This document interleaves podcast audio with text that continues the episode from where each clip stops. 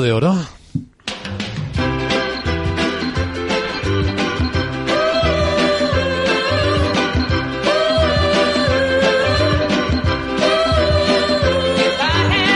Bien, veamos qué idea de inversión compartiría con nuestros eh, amigos y oyentes este jueves, don Álvaro. Bueno, pues seguimos pensando en grandes compañías para intentar eh, no tener excesiva volatilidad y en este caso, pues el castigo que sufrió ayer Endesa eh, creemos que es una buena posibilidad de entrada.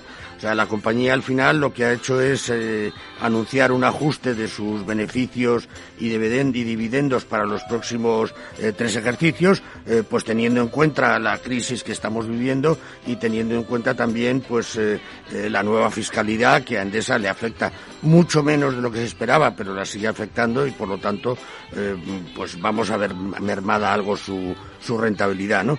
Eh, dividendo del 2022 que se pagará de una sola vez en el mes de julio va a ser de un euro y medio, que es muy atractivo, y luego pues mm, tenemos una previsión de 1, 1,20 y 1,40 para los tres siguientes ejercicios. Entonces yo creo que eh, entre eso y las fuertes inversiones que pueden sumar hasta 9.000 millones en renovables y redes, pues mm, yo creo que es una operación atractiva ahora mismo entrar en Endesa. Ahí está la idea. Don Álvaro Blasco, director de ATL Capital. Gracias y buen jueves. Igualmente, gracias.